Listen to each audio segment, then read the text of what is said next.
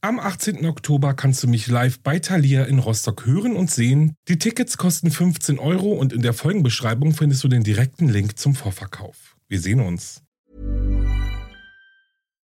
Here's a cool fact: A crocodile can't stick out its tongue.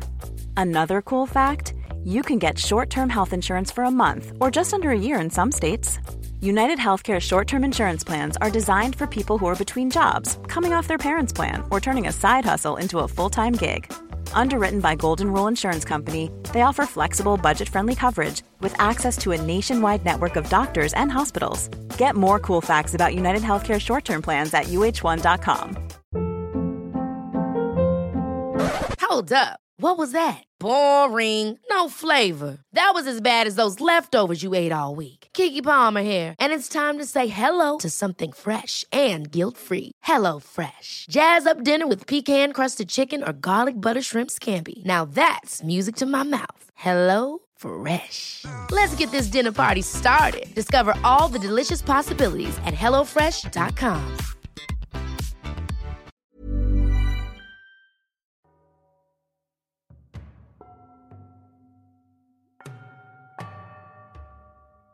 Hallo und herzlich willkommen zurück bei Wahre Verbrechen. Ich bin Alex, ich bin zurück mit einem neuen Fall und ich freue mich sehr, sehr, sehr, sehr, sehr, dass ihr wieder eingeschaltet habt oder aber zum allerersten Mal zuhört.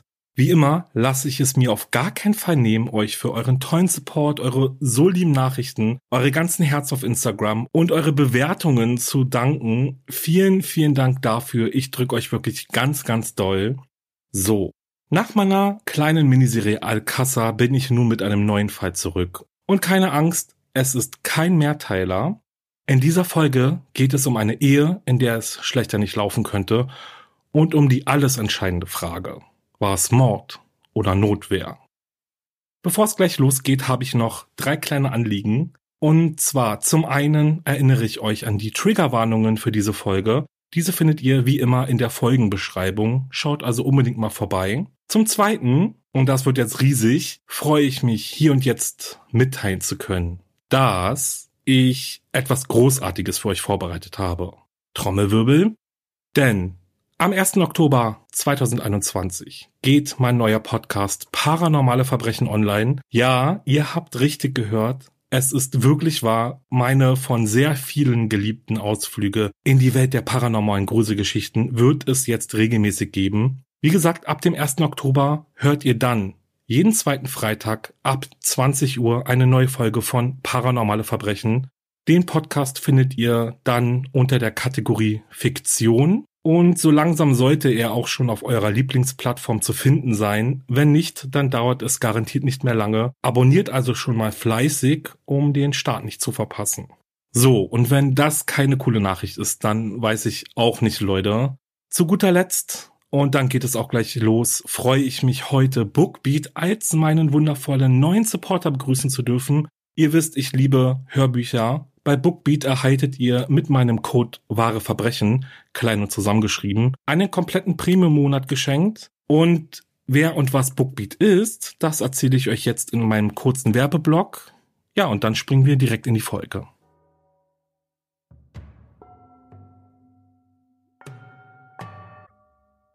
Nancy und Robert sind im Jahr 2003 bereits schon seit 14 Jahren verheiratet.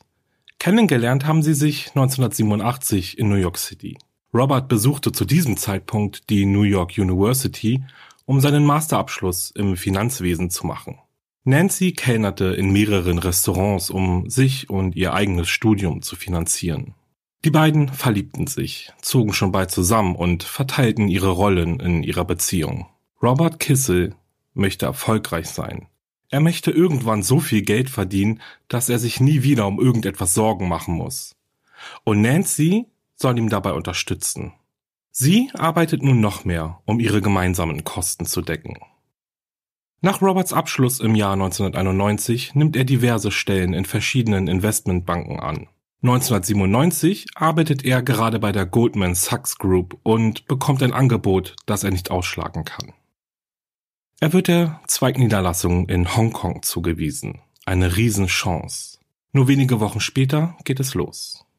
In Hongkong angekommen, reihen sich Nancy und Robert Kissel in die feine, reiche Welt der sogenannten Expatriate-Gesellschaft ein, in der hochbezahlte Ehemänner rund um die Uhr für ihre Arbeitgeber zur Verfügung stehen und deren Ehefrauen alleine in einer fremden Kultur, gefangen in ihren goldenen Käfigen, sich die Zeit damit vertreiben, an High Society Veranstaltungen teilzunehmen, shoppen zu gehen und sich um den Haushalt zu kümmern.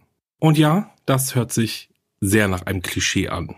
Die chinesischen Einheimischen hatten übrigens ihre ganz eigene Bezeichnung für die Mitglieder dieser Gesellschaft. Von ihnen wurden sie Tai-Tais genannt. Im Grunde genommen entstand diese sogenannte Expatriate-Gesellschaft eben aber dadurch, dass ihre Mitglieder, na ich sage mal, dasselbe Dasein fristeten. Im Jahr 2000 wechselte Robert zur Hongkonger Niederlassung der amerikanischen Investmentbank Merrill Lynch wo er zum Managing Director of Global Investments ernannt wird und allein sein jährlicher Bonus bei um die drei Millionen Dollar liegt. Es scheint, als würde alles nach Plan laufen. Millionen schwer, Mitglied einer Gesellschaft der Reichen und Schönen und offensichtlich unaufhaltsam. Doch, wie wir ja wissen, ist nicht alles Gold, was glänzt. Richtig? Denn schaut man hinter diese perfekte Fassade, sieht man den eigentlichen Preis, den der Erfolg fordert. Die Ehe von Nancy und Robert Kisse ist eigentlich ein Scherbenhaufen, begleitet von viel Frust, vielen Streitereien und Gewaltexplosionen. Bereits während seines Studiums an der NYU begann Robert Kokain zu konsumieren. Irgendwie hatte er seine Sucht aber damals noch im Griff, sofern man das überhaupt sagen kann. In Hongkong aber griff er immer häufiger zu der Droge und machte sich auch das Trinken zur Gewohnheit. Ein, zwei, drei Lines Kokain gepaart mit ebenso vielen Single Malt Whiskys wurden zu Roberts Ritual, um sich von dem zermürbenden Druck zu erholen, den ihm seine Arbeit auferlegte. Wenn er trank und sich zudröhnte, dann wurde er missbräuchlich. Nach der Geburt ihres ersten Kindes nahm sie zu. Ihre Brüste waren nicht mehr so straff wie noch vor der Schwangerschaft. Robert fand seine Frau nicht mehr so attraktiv wie früher. Das ließ er sie auch spüren. Er verletzte sie mit seinen Worten. Tagtäglich hatte er irgendetwas an ihr auszusetzen. Robert kontrollierte Nancy's Ausgabegewohnheiten und drehte ihr immer wieder den Geldhahn zu, um sie gefügiger zu machen. Er forderte Sex mit ihr, wann immer er es wollte, und wenn Nancy sich ihm widersetzte, dann schlug Robert in Rage auf sie ein und vergewaltigte sie. Er drang oft so gewaltsam in sie ein, dass Nancy immer wieder Risse im Vaginal- und Analbereich hatte. Irgendwann war ein Stadium dieser extremen gewalttätigen Ehe erreicht, an dem Nancy diese Dinge, wie sie es selbst nannte, einfach über sich ergehen ließ. Nach außen hin waren die Kissels eine liebevolle Familie, sie hatten bereits drei Kinder, Nancy war eine vorbildliche Mutter. Sie verbrachte sogar einen Großteil ihrer Freizeit ehrenamtlich an der Hong Kong International School und in ihrer Synagoge und dann noch nebenbei betrieb sie einen kleinen Fotoladen. Doch hinter verschlossenen Türen lebte sie in ständiger Angst vor ihrem Ehemann.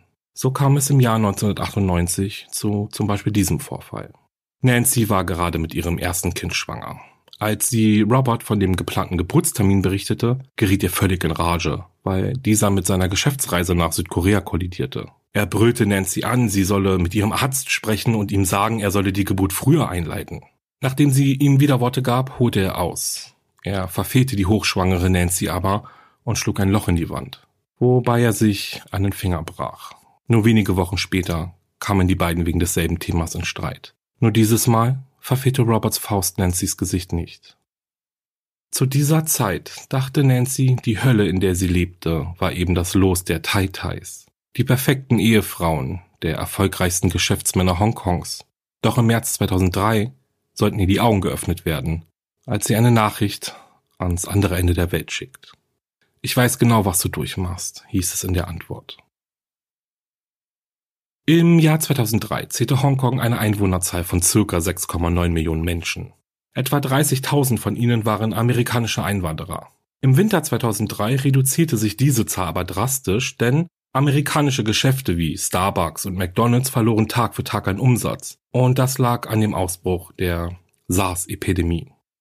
Durch diese SARS-Epidemie wurde die gesundheitliche Lage in Hongkong sehr unübersichtlich. Viele amerikanische Frauen flohen aus Angst vor dem Virus mit ihren Kindern zurück in die USA, während ihre Ehemänner in Hongkong blieben und weiterhin ihre Jobs ausübten. Eine dieser Frauen war auch Nancy Kissel. Robert beschloss, dass Nancy mit ihren drei Kindern in das Ferienhaus der Kissels in Stratton Mountain in Vermont zieht, bis sich die Lage wieder entspannt hat. Die epidemische Lage verschlimmerte sich aber und es war nicht abzusehen, wie lange Nancy und die Kinder getrennt von Robert in den USA verweilen würden. Also bestellte Robert ein teures Heimkinosystem für das Ferienhaus, so dass sich die Familie ablenken konnte. Geliefert wurde diese Anlage vom Bruder des Verkäufers mit dem Namen Michael Del Priore, ein gut aussehender und sehr aufmerksamer Mann. Während seiner Arbeit im Haus erzählte er Nancy von seinem gewalttätigen Vater und davon, dass er oft seine Mutter geschlagen hatte. Er erzählte Nancy davon, weil ihm auffiel, dass sie oft denselben niedergeschlagenen Ausdruck im Gesicht hatte wie seine Mutter.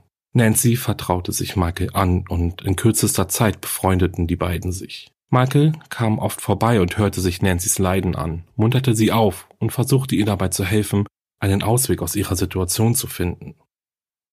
Irgendwann näherten sich die beiden an und begannen eine Affäre zu haben. Weit weg von ihrem gewalttätigen Ehemann blühte Nancy ein wenig auf. Sie schenkte Michael eine 5000 Dollar teure Armbanduhr als Beweis ihrer Verbundenheit und gemeinsam gingen sie sogar in ein Tätowierstudio, obwohl Robert ihr immer wieder verboten hat, sich tätowieren zu lassen. Der Traum hatte aber ein jähes Ende, denn mit Ende des Sommers 2003 war die SARS-Epidemie am Abklingen und Nancy kehrte mit ihren drei Kindern zurück nach Hongkong. Sie blieb aber weiterhin im Kontakt mit Michael. Heimlich natürlich. Doch so sehr sie sich auch bemühte, Robert traute seiner Frau und der Zeit, in der sie von ihm getrennt in den USA lebte, nicht. Er hatte da so einen Verdacht. Nancy würde ihn betrügen und aufgrund dessen engagierte er in den USA einen Privatdetektiv, der herausfinden sollte, was in der Zeit, in der Nancy in Vermont lebte, passiert war. Der Detektiv fand Beweise für die Affäre zwischen Nancy und Michael, konnte jedoch weder Fotos noch Videos auftreiben, die diese eindeutig belegen würden. Im Grunde genommen konnte Robert sich also nur auf das Hörensagen des Privatermittlers verlassen, doch dies reichte ihm offenbar. Er wurde zunehmend gewalttätig und unberechenbar. Robert verfiel wegen Nichtigkeiten in unkontrollierte Wutanfälle. Es reichte ihm schon, wenn zum Beispiel kein Orangensaft im Kühlschrank war. Er vergewaltigte Nancy nun öfter und aggressiver. Aufgrund dessen, dass Nancy befürchtete, ihr Ehemann würde ihre Telefonate kontrollieren, kaufte sie sich irgendwann ein neues Handy und ließ ihre geheime Telefonrechnung an die Hong Kong International School schicken, wo sie ja oft ehrenamtlich tätig war. Dass Robert aber auch in Hongkong einen privaten Ermittler engagiert hatte, das ahnte Nancy natürlich nicht. Ebenso überwachte er ihr E-Mail- und Internetverhalten mit der Spionagesoftware eBlaster. Diese war auf allen Familiencomputern installiert und Robert wartete nur darauf, seine Frau beim Betrügen zu erwischen. Doch anstatt aus einem geheimen Liebeschat bestand Nancy's Suchverlauf aus den Begriffen Schlaftabletten, Herzinfarkt, verursachende Medikamente und Drogenüberdosis. Von mehreren Ärzten besorgt sie sich Medikamente, wie zum Beispiel die Vergewaltigungsdroge Rohypnol, das Schmerzmittel Dextroproxethen sowie Beruhigungsmittel und Antidepressiva. Sie selbst sagte, sie war irgendwann so verzweifelt, dass sie an Selbstmord dachte, um aus der Hölle, in der sie gefangen war, rauszukommen. Sie wollte aber nicht, dass ihre Kinder wissen, dass sie Selbstmord beging. Deswegen wollte sie einen Herzinfarkt hervorrufen.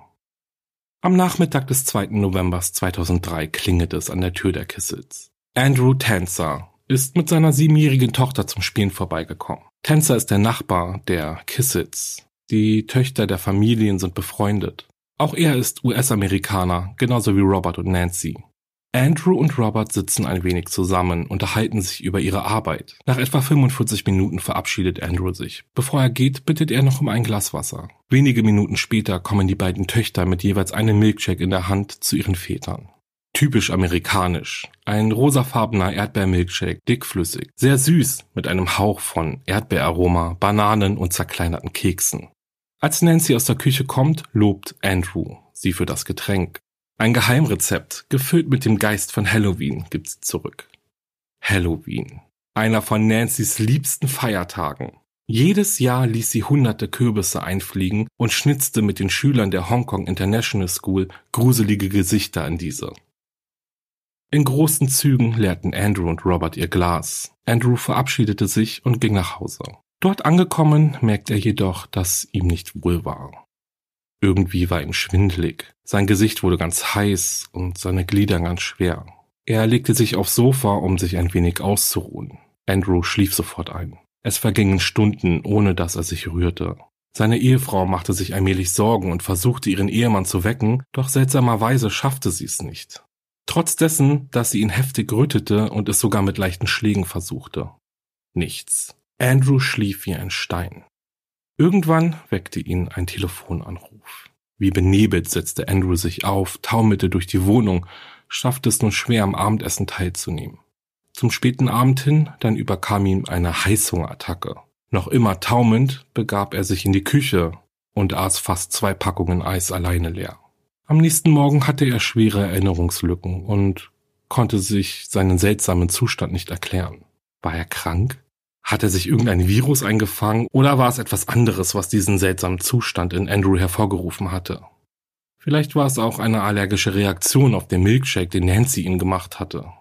Wenn dies der Grund war, wie ging es denn dann Robert? Hat er den Milkshake besser vertragen? Es war fast Mitternacht am 6. November 2003, als Ermittler der Hongkonger Polizei mit einem Durchsuchungsbefehl einen Abstellraum in dem exklusiven Parkview Hochhaus Apartment Komplex betraten. Hinter der Tür fanden sie einen zusammengerollten Orientteppich, der mit einem Seil und durchsichtigen Klebeband zusammengebunden war. Auf dem Teppich lagen ein Kissen und eine Tasche mit Bettlack und Kleidung. Als die Ermittler den Teppich ausrollen, finden sie genau das, wonach sie gesucht hatten nämlich eine Leiche. Die Leiche war fest in Plastikfolie eingewickelt, der Kopf mit einer schwarzen Plastiktüte bedeckt.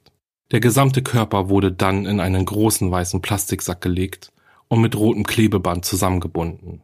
Dann wurde sie in den Teppich gerollt. Die Ermittler wussten sofort, dass das Opfer schon seit einiger Zeit tot war. Der Verwesungsgeruch war zu stark, als dass es sich um einen kürzlichen Tod gehandelt haben konnte.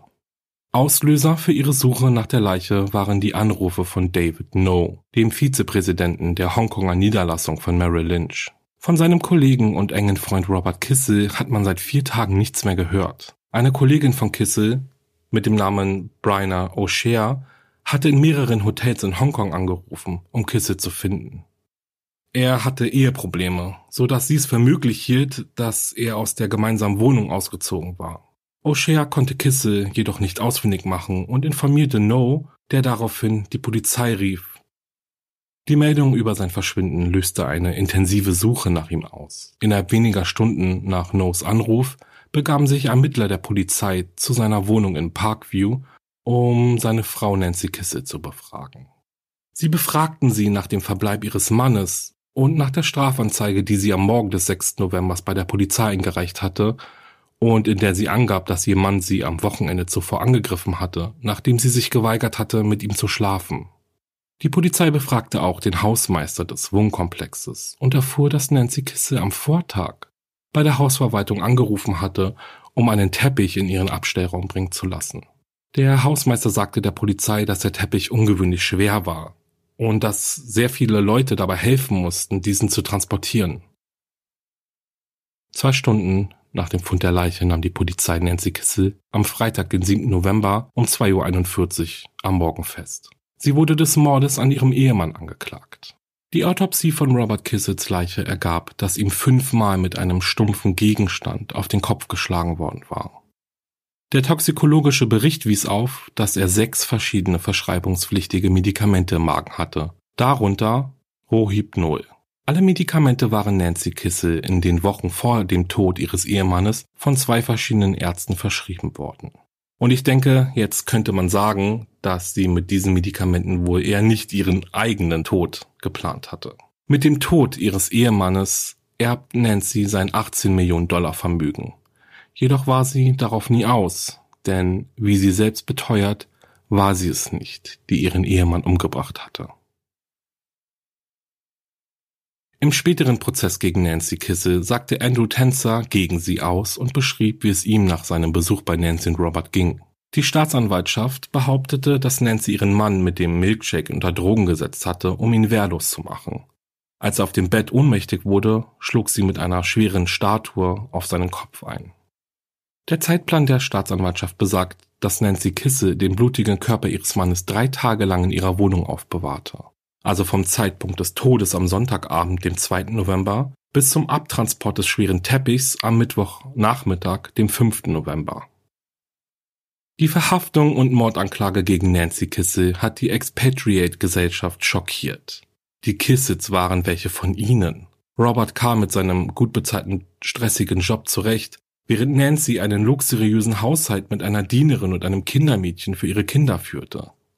Nancy war aufgrund ihrer ehrenamtlichen Arbeit ein bekanntes Gesicht in der Gesellschaft. Was die sogenannten Tai-Tais vielleicht am meisten beunruhigte war, wie ähnlich die Kissels ihnen jedoch waren. Viele von ihnen hatten die gleichen Eheprobleme wie die Kissels. Viel Geld, zu viel Stress, zu wenig gemeinsame Zeit. Nur gab es eben diesen einen Unterschied. Denn Nancy tat das, was vielleicht einige andere Ehefrauen sich nur in ihren dunkelsten Momenten zu erträumen wagten. Sie befreite sich von ihrem gewalttätigen Ehemann, indem sie ihn ermordete. Also vermutlich, denn bis jetzt ist überhaupt noch gar nicht klar, dass es tatsächlich sie war, die den Mord begangen hatte. Doch wie es ebenso ist. Viele verurteilten sie von Anfang an. Eigentlich passiert so etwas wie ein Mord doch nicht in dieser privilegierten Blase, die mit Geld und Prestige von dem normalen Leben abgeriegelt war. Nancy Kissel aber ließ nun dieses perfekte Bild bröckeln. Doch es gab auch Menschen, die Nancy unterstützten und ihr finanzielle Hilfe anboten, um sich einen guten Anwalt leisten zu können. Außerhalb dieser Expatriate Society wurde die Kissel-Affäre, so wie die Medien sie dann benannten, zu einer Sensation. Der Mord und die Ermittlungen gaben einen seltenen Einblick in die unbekannte Welt der privilegierten Ausländer, die von den Chinesen in Hongkong abwertig als Guailo oder Guailo, also Geistermenschen, genannt wurden. Der Prozess gegen Nancy Kissel begann im Sommer 2005 und erreichte in Hongkong den Sensationsstatus wie zum Beispiel in Amerika der Prozess gegen O.J. Simpson. Also so müsst ihr euch das vorstellen. Jeden Tag war der Gerichtssaal voll mit Zuschauern. Fast alle aus der Expatriate Community, die auf keinen Fall die nächste Folge der amerikanischen Seifenoper verpassen wollten. Ja, und so haben das nämlich damals die Reporter beschrieben. Also es muss irre gewesen sein. Die Jury des Prozesses bestand aus sieben Männern und fünf Frauen und sollte unter ganz anderen Umständen als in den USA stattfinden. Die Hongkonger Gesellschaft tickte nämlich anders als die amerikanische. Anwalt Kevin Egan gab dem Magazin Standard damals ein Interview, in dem er unter anderem sagte, Geld sei für die Chinesen in Hongkong sehr wichtig. Vor allem für die Männer. Eine Ehefrau, die beschuldigt wird, ihren Ehemann umgebracht zu haben, um an sein Vermögen zu kommen, hätte einen äußerst schweren Stand in den Augen der Einheimischen. Nancy Kissel vor einer rein chinesischen Jury als geschundene Ehefrau darzustellen, die selbst Opfer ihres gewalttätigen Ehemannes geworden war, war eine riskante Strategie, die eigentlich zum Scheitern verurteilt war. Um in China mit solch einer Strategie gewinnen zu wollen, bräuchte es eine amerikanische Jury, sagte Egan. Doch Nancy Kissels Anwalt Alexander King war anderer Meinung. Er entschied sich, an das Mitgefühl der Geschworenen für eine misshandelte Ehefrau zu appellieren, die behauptete, jahrelang unter der Tyrannei ihres Ehemannes gelitten zu haben. Alexander King ging also das ultimative Risiko ein und rief seine Mandantin in den Zeugenstand, um sie ihre eigene Geschichte erzählen zu lassen.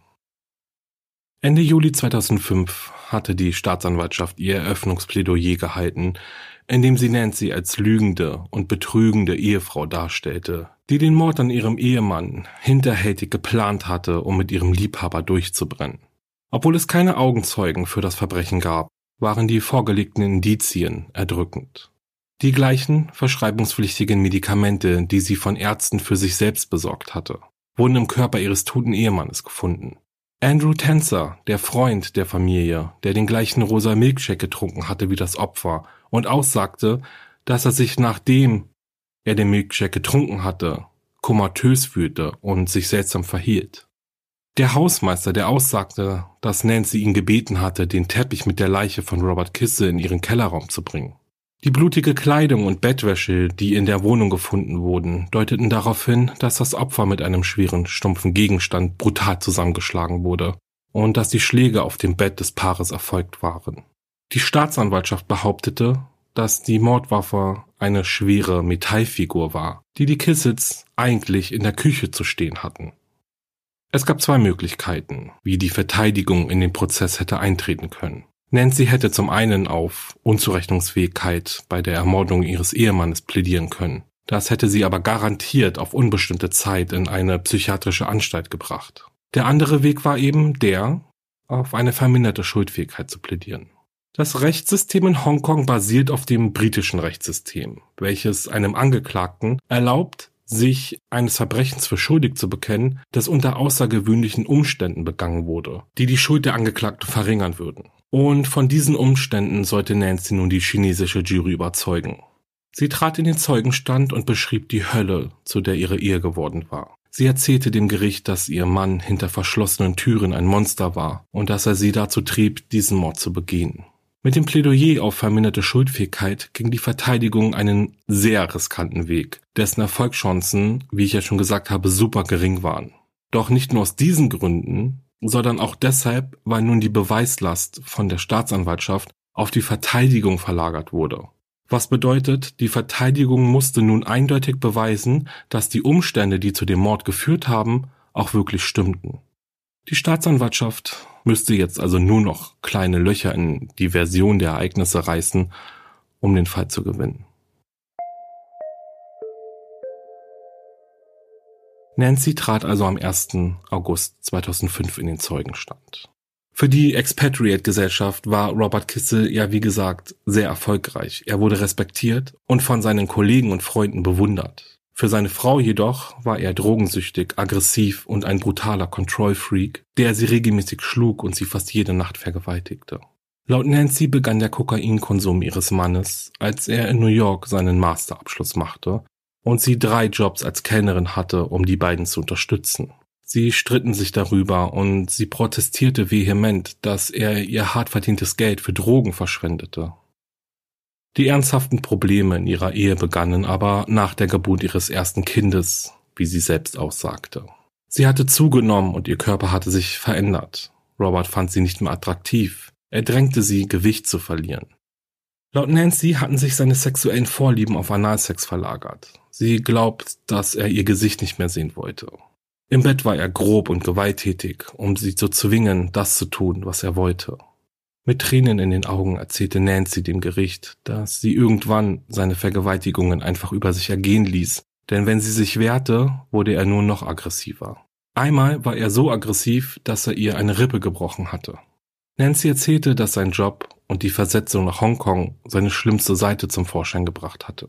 Die SARS-Epidemie war ein Segen für sie, da sie so der körperlichen Tyrannei ihres Ehemannes entkommen konnte, auch wenn er ihre Ausgaben weiterhin genau beobachtete. Während ihres Aufenthalts in ihrem Ferienhaus in den USA lernte sie Michael Del Priore kennen und fand in ihm jemanden, mit dem sie reden konnte.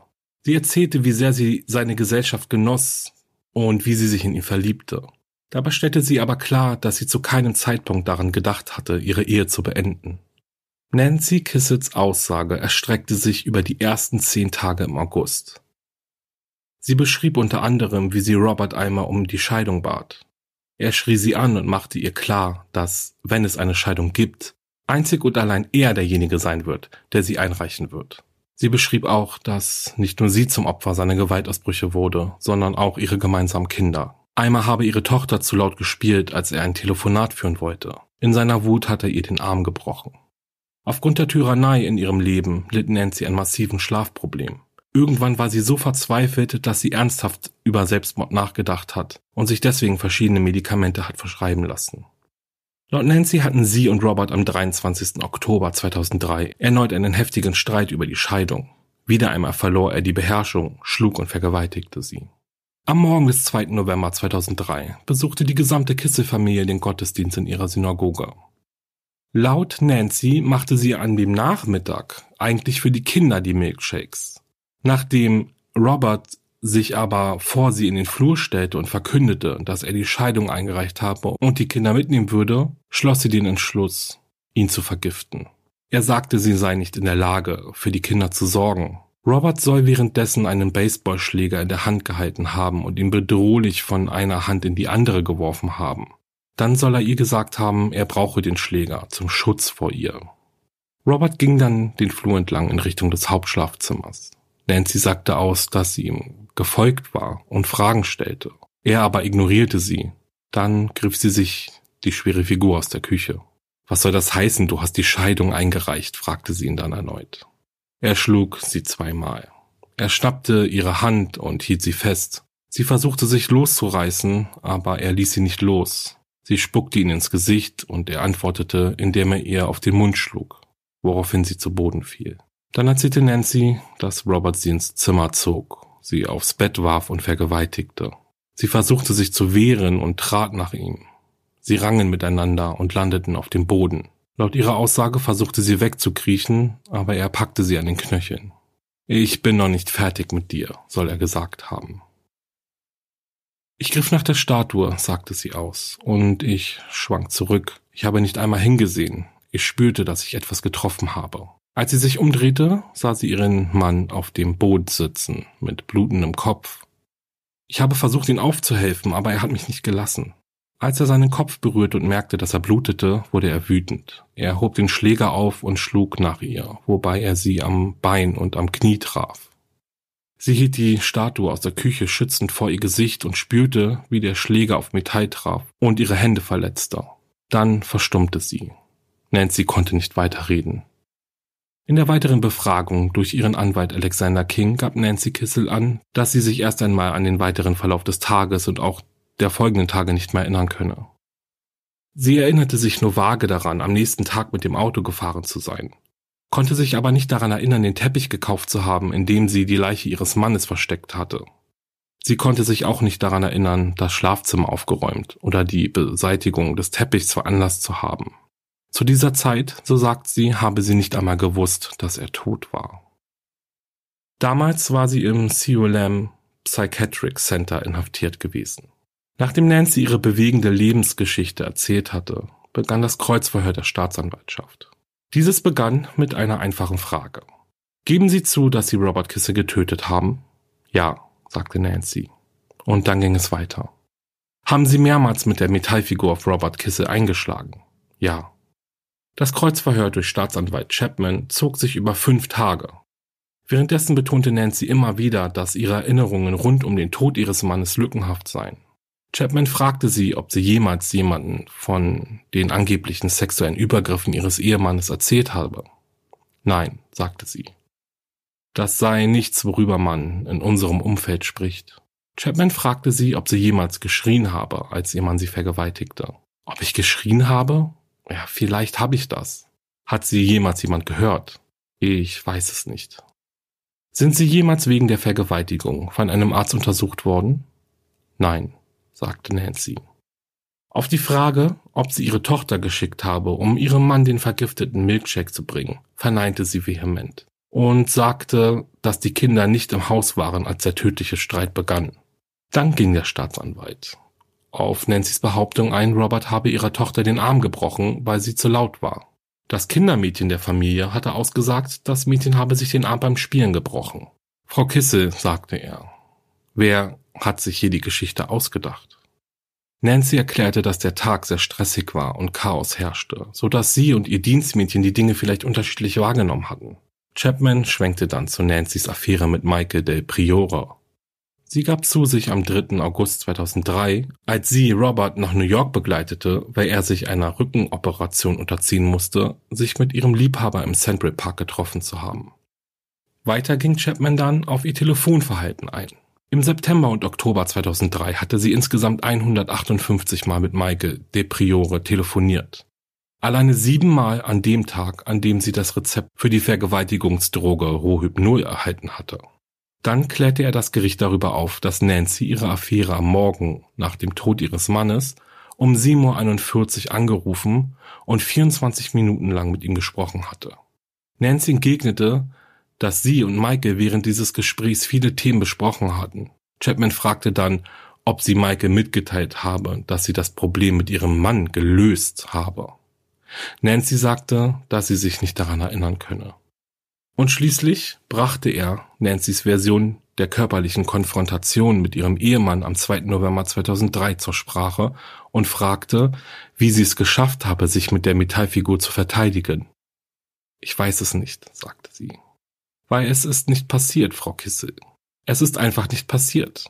Daraufhin schrie Nancy den Staatsanwalt entgegen. Er wollte mich umbringen, er wollte mich umbringen. Gott, er wollte mich umbringen. Und damit beendete Chapman sein Kreuzverhör. Die Verteidigung rief eine Reihe von Zeugen auf, die der Jury verdeutlichen sollten, dass Nancy Kissel nicht das kaltherzige Monster war, das ihren Ehemann aus Geldgier zuerst vergiftet und dann brutal ermordet hatte. Sie sollten davon berichten, was für eine engagierte Mutter Nancy war, dass sie sich freiwillig in der Schule ihrer Kinder engagierte, an Veranstaltungen teilnahm, immer freundlich und zuvorkommend war. Eine Bekannte der Familie sagte aus, dass sie Nancy Ende Oktober 2003 mit einem blauen Auge gesehen hatte. Sie nahm aber an, dass sie sich dieses durch einen Zusammenstoß mit ihrem Sohn beim Spielen zugezogen hatte. Später wurde Meisha Barham, die leitende Musiklehrerin der Hong Kong International School, gefragt, ob sie Nancy jemals mit einem blauen Auge gesehen habe. Meisha sagte, sie habe nie irgendwelche Verletzungen in Nancy's Gesicht gesehen, fügte aber hinzu, dass Nancy in Innenräumen für gewöhnlich eine blaue oder gelb getönte Brille trug. Und sie selbst hatte den Grund dafür aber eher in der Mode gesehen, als dass Nancy dadurch ihre Wunden versteckte. Nun war die Staatsanwaltschaft wieder dran und ging nochmals auf den hölzernen Baseballschläger ein, mit dem Robert seine Frau bedroht haben soll. Laut dem Sachverständigen Dr. Wong Kuhn wurde sowohl der Schläger als auch die Metallfigur, mit der Nancy sich gegen die Schläge gewehrt habe, gründlichst untersucht und das Ergebnis zeigte, dass ihre Aussage nicht ganz stimmen konnte.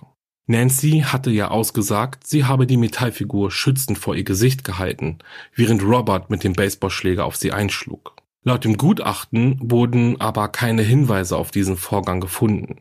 Das heißt, es wurden keine Farb- oder Metallsplitter oder Schramm an dem Schläger gefunden, die von der Figur hätte stammen können.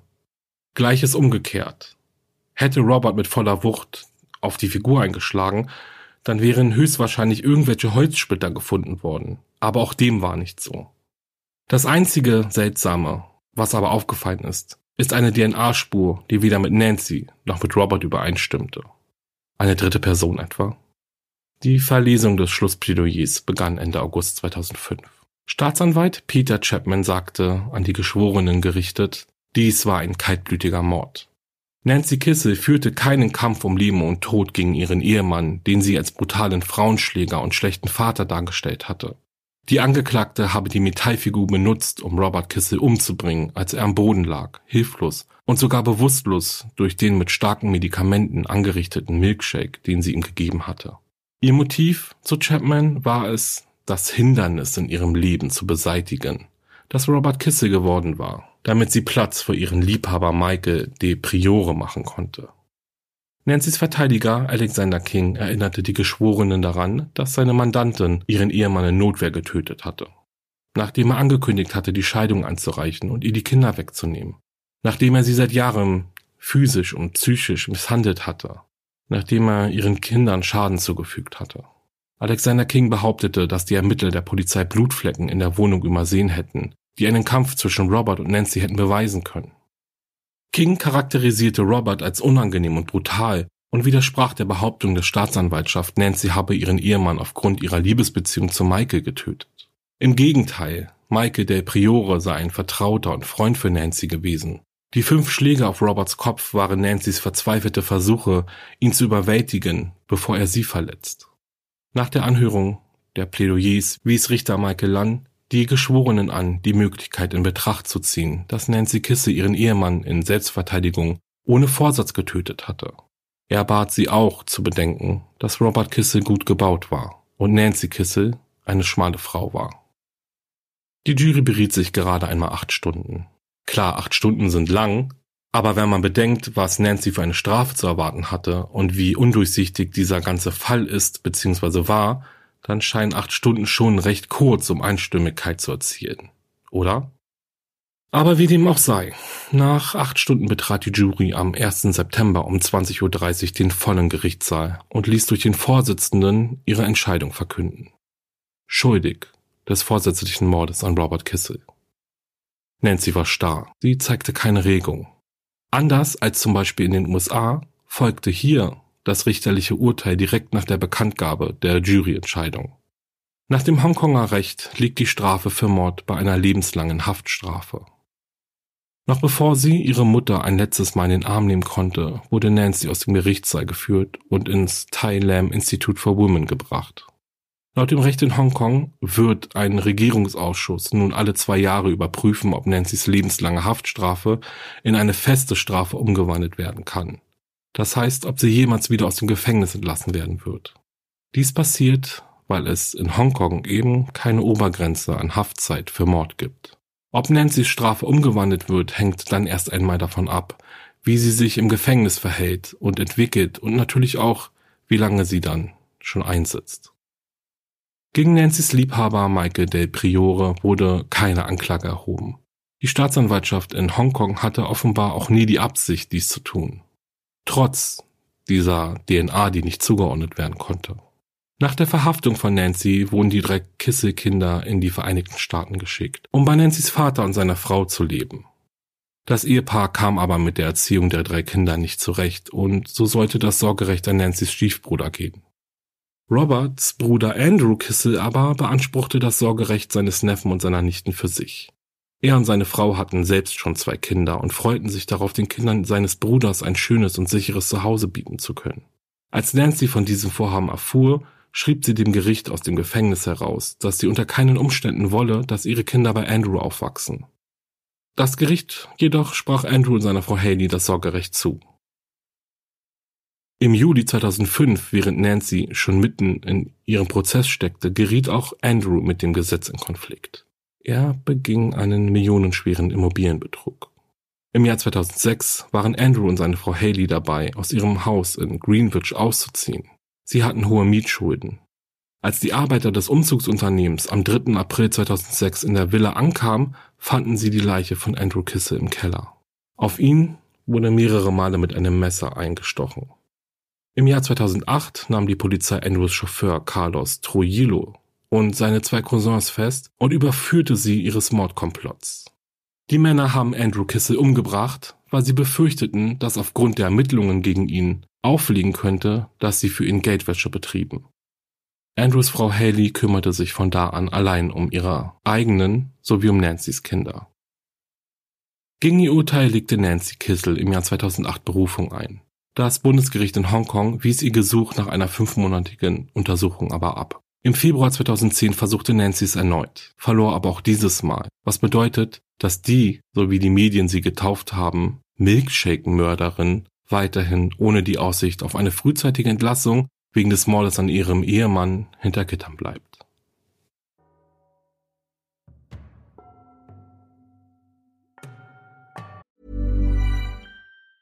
Ever catch yourself eating the same flavorless dinner three days in a row? Dreaming of something better? Well, HelloFresh is your guilt-free dream come true, baby. It's me, Kiki Palmer. Let's wake up those taste buds with hot, juicy pecan crusted chicken or garlic butter shrimp scampi. Mm. Hello Fresh. Stop dreaming of all the delicious possibilities and dig in at HelloFresh.com. Let's get this dinner party started.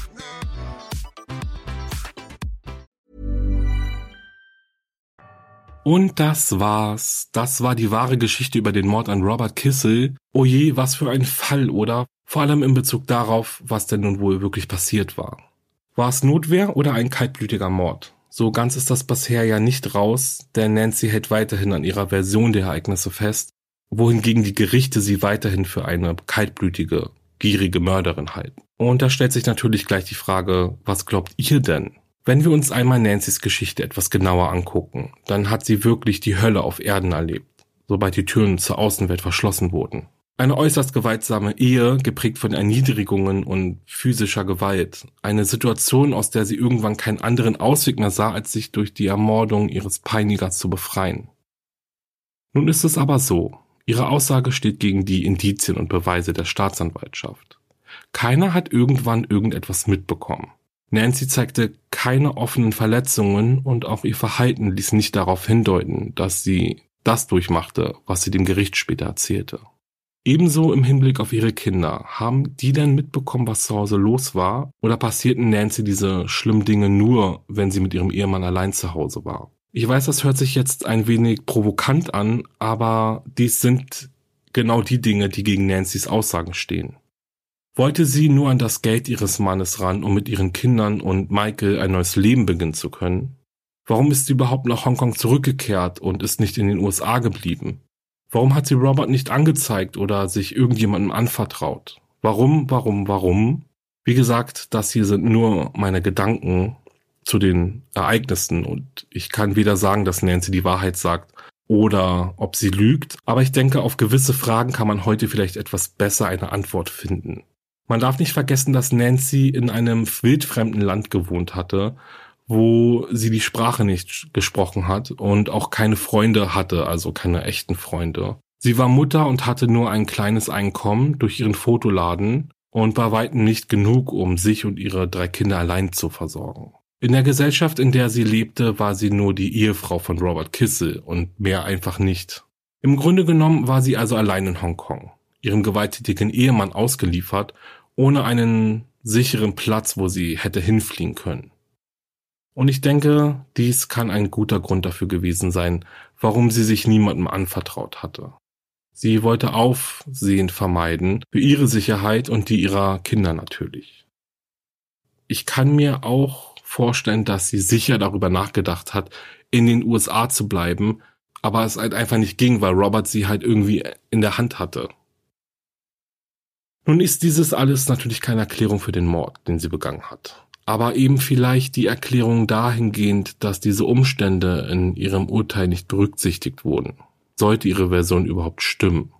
Die andere Theorie ist ja diese, dass sie mit ihrem Liebhaber eben durchbrennen wollte, sich aber nicht von Robert trennen konnte, der Kinder wegen und des Geldes wegen natürlich. War es also vielleicht doch so, dass Nancy den Mord an ihrem Ehemann geplant hatte Darüber habe ich mir natürlich auch Gedanken gemacht und jetzt mal ganz ehrlich und ganz naiv, also wirklich. Warum hat sie ihn so offensichtlich ermordet? Ich meine, erst einmal gibt sie dem Nachbarn ebenfalls einen vergifteten Milkshake. Also ich meine, warum? Dann vergiftet sie Robert mit einer Überdosis starker Medikamente und erschlägt ihn dann brutal mit einer Metallfigur, statt ihn, ja, keine Ahnung, mit einem Kissen zu ersticken oder so. Also versteht ihr, was ich meine? Also sie erschlägt ihn, statt zu versuchen, den Tod wie einen, ja, natürlichen Tod aussehen zu lassen. Ja, und dann verpackt sie ihn in einen Teppich, den sie vom Hausmeister abholen lässt, der wiederum auch noch Hilfe dazu ruft, weil der Teppich eben so schwer ist. Ja. Und auch da wieder, wo waren die Kinder eigentlich? Also eigentlich war ja der Nachbar da, die Kinder waren spielen, er ist dann gegangen, das heißt, ohne seine Tochter sogar gegangen die musste ja dann eigentlich in der Wohnung der Kids noch mit gewesen sein. Oder sind die Kinder dann ab mit der Nanny vielleicht rausgegangen? Also ich weiß es nicht. Aber selbst nachdem Robert tot war, ist den Kindern ja nicht aufgefallen oder dem Hausmädchen oder dem Dienstmädchen nicht aufgefallen, dass eine Leiche im Schlafzimmer liegt. Also versteht ihr, was ich meine? Irgendwie bekomme ich so das ganze Vorgehen nicht so richtig zusammen. Wenn der Mord geplant war, dann unterstelle ich jetzt einfach mal, hätte man diesen ja einfach Gott, besser planen können. Also das hört sich voll dumm an, aber ja, man hätte ihn anders planen können. Nun ja, aufgrund der kulturellen Unterschiede hatte Nancy ja, wie ich schon gesagt habe, es sowieso sehr schwer vor Gericht.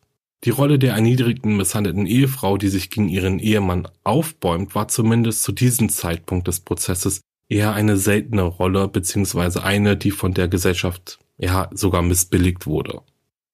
Typisch in einem Patriarchat eben.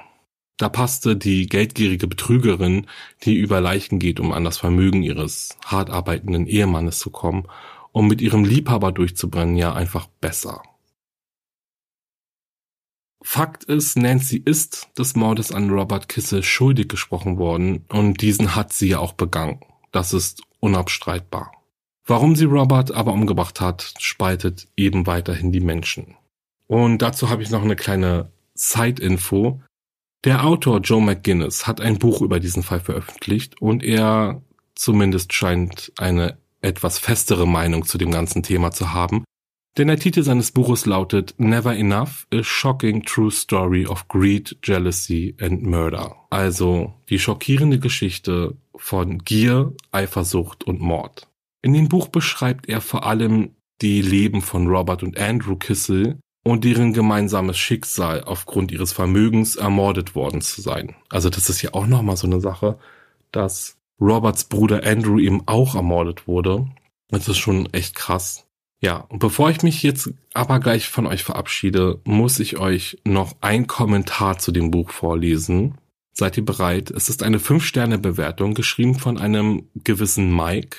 Und er beschreibt, dass er das Buch schon vor ewigen Jahren gelesen hatte und sich nicht mehr ganz so sehr an den Inhalt erinnert. Woran er sich aber sehr gut erinnert, ist, dass Nancy die eigentliche Böse in diesem Fall ist. Sie hat nie realisiert, wie gut ihr Leben war. Sie hatte alles und wollte immer nur noch mehr. Ihre Gier hat sie ihrem Ehemann umbringen lassen und selbst dann, als sie mit der Wahrheit konfrontiert wurde, hat sie weiterhin die arme, geschlagene Ehefrau gespielt. Okay, Mike, für dich kommt der Gedanke also gar nicht in Frage, dass Nancy's Ehe die reinste Hölle für sie gewesen war, weil naja, sie hatte ja alles. Geld, eine schöne Wohnung und teure Kleider. Das hat ihr nur alles nicht gereicht. Naja. Okay, damit lasse ich euch jetzt alleine. Ich verabschiede mich jetzt von euch. Ich danke euch fürs Zuhören und würde mich freuen, wenn euch mein Podcast gefällt, dass ihr doch einfach eine Bewertung schreibt und den Podcast natürlich abonniert. Besucht auch mal mein Instagram-Profil wahre-verbrechen-podcast und lasst ein paar Herzen für mich da. Würde ich mich sehr darüber freuen. Vielen Dank jetzt schon mal. Mit all dem unterstützt ihr mich und diesen Podcast nämlich wirklich sehr. Ja, und wir hören uns in zwei Wochen wieder. Bis dahin, bleibt sicher. Ciao.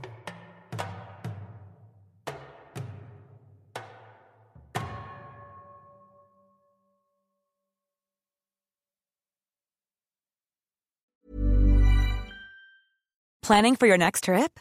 Elevate your travel style with Quince. Quince has all the jet setting essentials you'll want for your next getaway, like European linen premium luggage options, buttery soft Italian leather bags, and so much more. And is all priced at 50 to 80% less than similar brands. Plus, Quince only works with factories that use safe and ethical manufacturing practices. Pack your bags with high-quality essentials you'll be wearing for vacations to come with Quince. Go to quince.com/pack for free shipping and 365-day returns. Höre jetzt die vierte und alle anderen Staffeln meines True Crime Podcasts Steigt nicht ein, exklusiv auf Podimo. Alle Infos findest du in der Folgenbeschreibung.